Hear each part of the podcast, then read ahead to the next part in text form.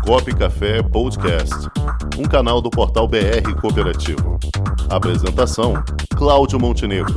Produção: Comunicop.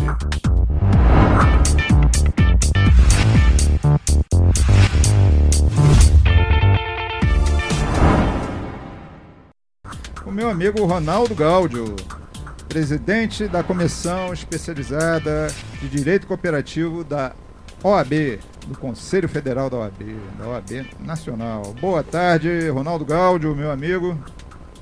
Grande Cláudio Montenegro, você me ouve bem aí? Primeira vez que eu estou entrando ao vivo em rádio pelo telefone celular. Ótimo, estão ouvindo muito bem, perfeito. E um homem com uma voz dessa fala hum. sempre muito bem. Como é que você está, meu amigo? Tudo certo? Obrigado, meu irmão. Eu não, eu não sabia que a nossa amizade ia tão longe com a admiração ah, tá. da voz e tudo tá mais. Certo, está indo nas, nas ondas do rádio. então, Ronaldo, vamos é. falar um pouquinho aí sobre a comissão especializada do direito cooperativo da, do Conselho Federal da OAB. Conta pra gente como é que surgiu essa comissão. A, a sua história é longa, né? Porque a gente sabe que começou com o seu primeiro passo aqui na comissão no Rio de Janeiro. Então, faz esse retrospecto aí para o pessoal conhecer um pouquinho melhor.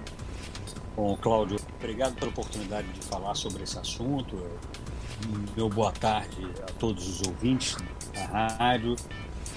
Você deve ouvir isso com frequência, mas parabenizo pela iniciativa do programa. Qualquer iniciativa de divulgação do cooperativismo, ela é caríssima, importantíssima, a gente tem que parabenizar, valorizar, tá? Então, parabéns repetido pela iniciativa de todos vocês aí. E a BR Cooperativo por mais essa. Bom, ah, de fato, esse trabalho, eu te diria que ele ressurge, o trabalho de capilarizar o direito cooperativo, é, simplesmente no nosso órgão de classe, a Ordem dos Advogados do Brasil, para mim, tem um capítulo no Rio de Janeiro, há oito anos. De lá para cá, nós teríamos, pelas minhas contas, umas três comissões estaduais e foram feitos muitos trabalhos para aumentar essa visibilidade. Você e a Comunicop participaram, inclusive, de alguns desses capítulos bastante importantes, né? Mais de um seminário que nós fizemos na Bahia, sim, em São sim, Paulo, sim, no Rio de Janeiro mais ainda, enfim guardo até hoje aí alguns desses registros com o selo aí da Montenegro Comunicação e da Comunicop. Né? Sim, sim. Bons é... momentos, bons momentos. Bons momentos.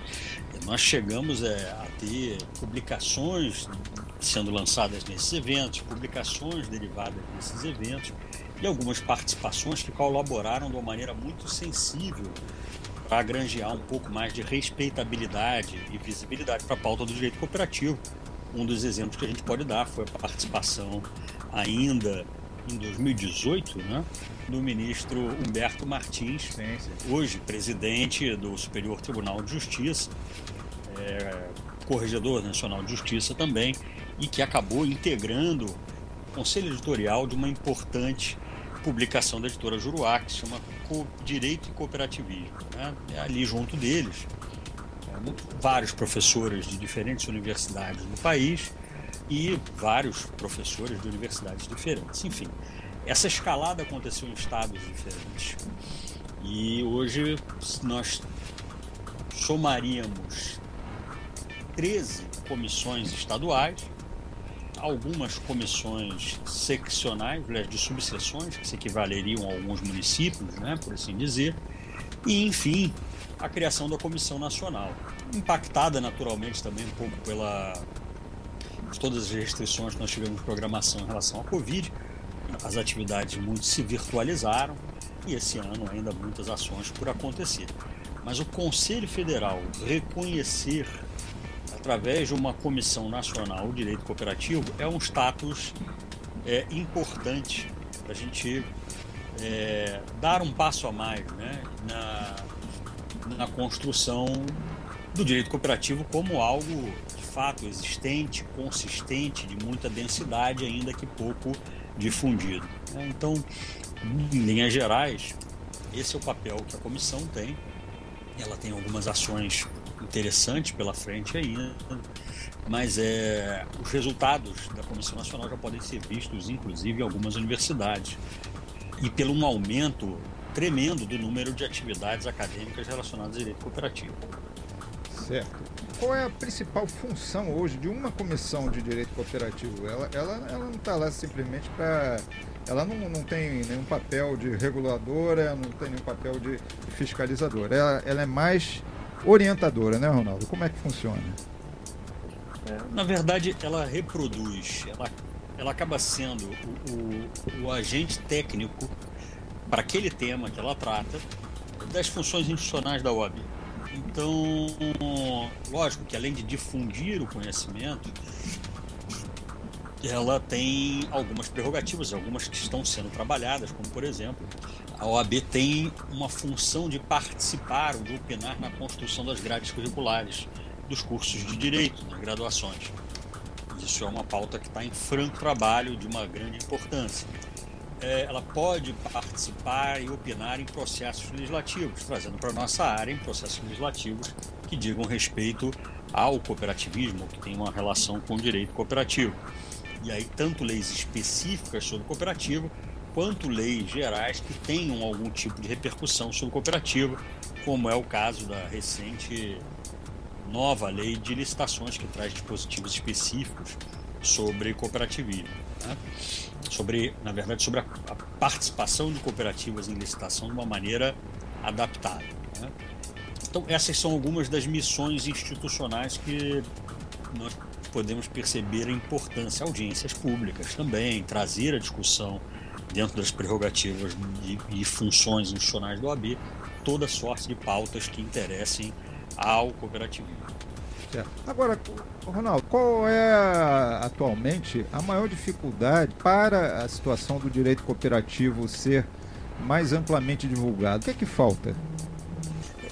Cláudio, o Brasil ele é pródigo em matéria de recepção legislativa desse direito cooperativo. Isso não falta. Né? É, comparado a outros países, o Brasil, inclusive, permanece sendo vanguarda. Sim. Agora, o direito cooperativo não se constrói simplesmente com a legislação. Uhum. Muito pelo contrário. Né?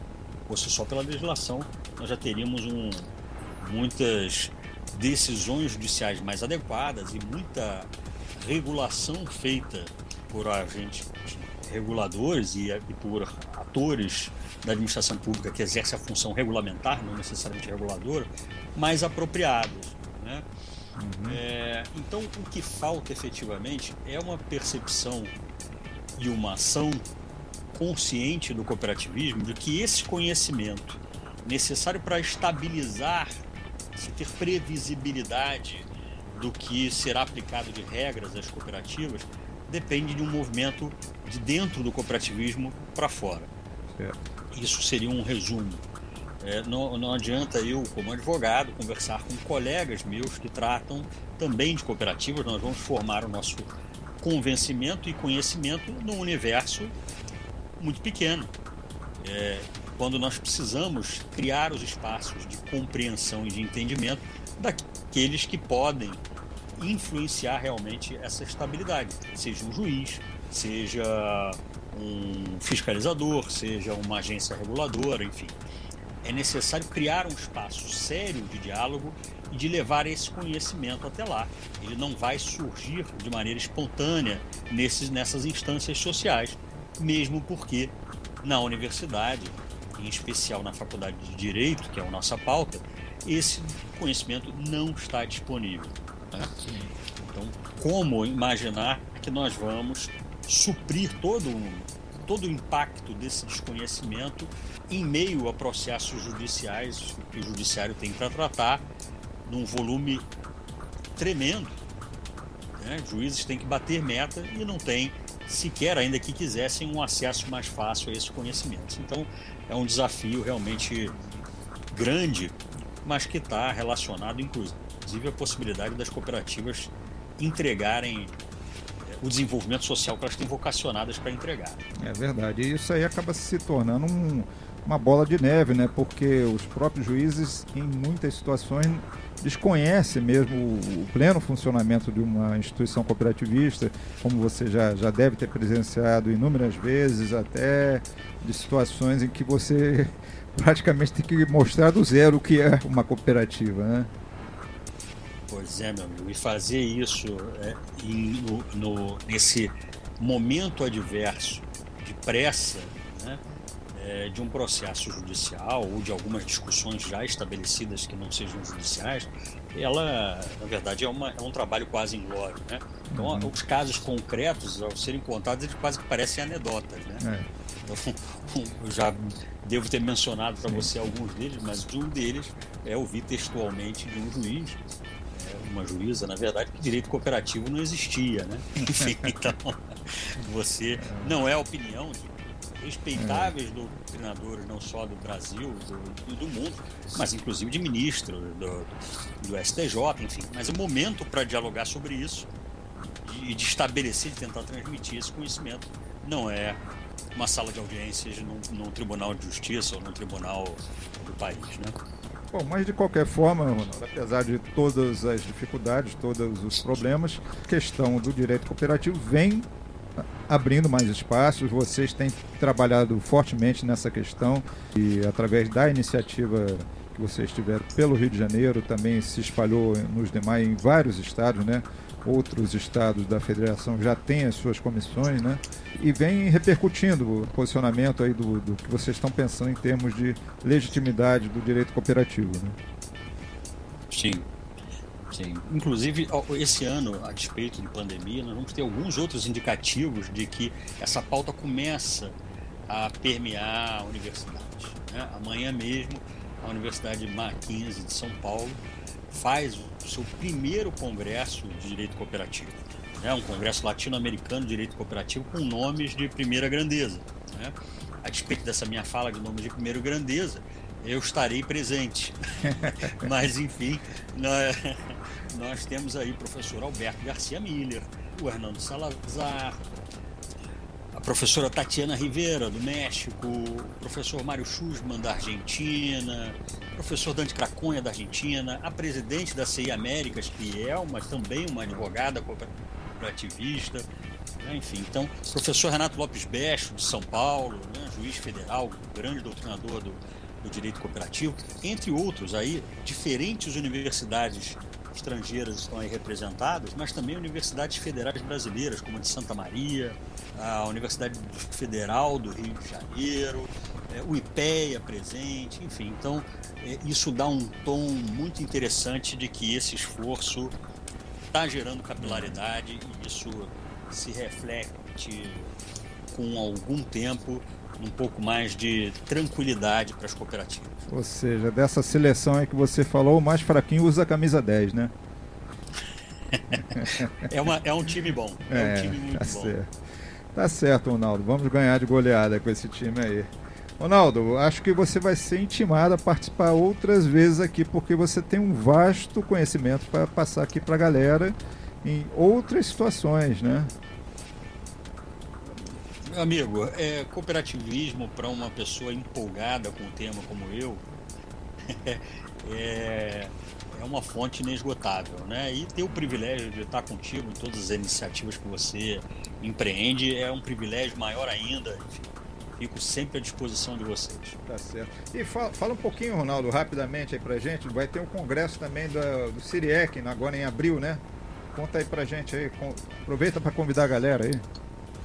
Eu vou divulgar para você é, o, o, o, congresso do Siriec, um material específico para divulgação. Ótimo. Mas o congresso do Siriec, o Siriec na verdade representa a maior rede de pesquisadores mundial, não só em direito cooperativo, mas em economia social como um todo, especialmente na Europa, esse o direito cooperativo é muito estudado em conexão com a economia social, mas essa maior rede de pesquisadores do mundo abriu a sua sessão no Brasil e no dia do dia 13 ao dia 16 de abril será feito a primeira, aliás, uma conferência latino-americana do Siriec, transmitido também pela, pela rede.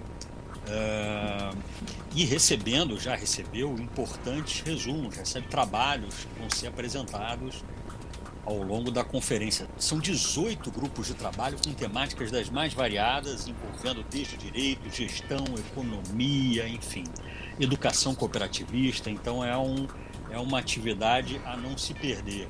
Né? Muito bem. Então tá certo, Ronaldo. Ronaldo Gaudio, meu amigo, presidente da Comissão Especializada de Direito Cooperativo do Conselho Federal da OAB e também daqui do Rio de Janeiro, da OAB do Rio de Janeiro. Muito obrigado por sua participação e já está aí com o crachá aí do programa Copo Café. Obrigado a você, Cláudio. Obrigado a toda a tua equipe valorosa. Aí. Falou. Um grande abraço. Um forte abraço. Até a próxima. Até a próxima, amigo. Tudo de bom. Com o esporte aprendi que cooperar é a grande sacada e que as maiores vitórias vêm quando a gente se une. No cooperativismo também é assim.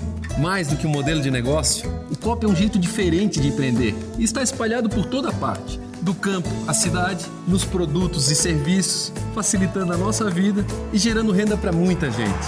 O Guga Kirten e quase 15 milhões de brasileiros já são COP. Vencer você também. Tudo ao seu redor já é. Somos.cop.br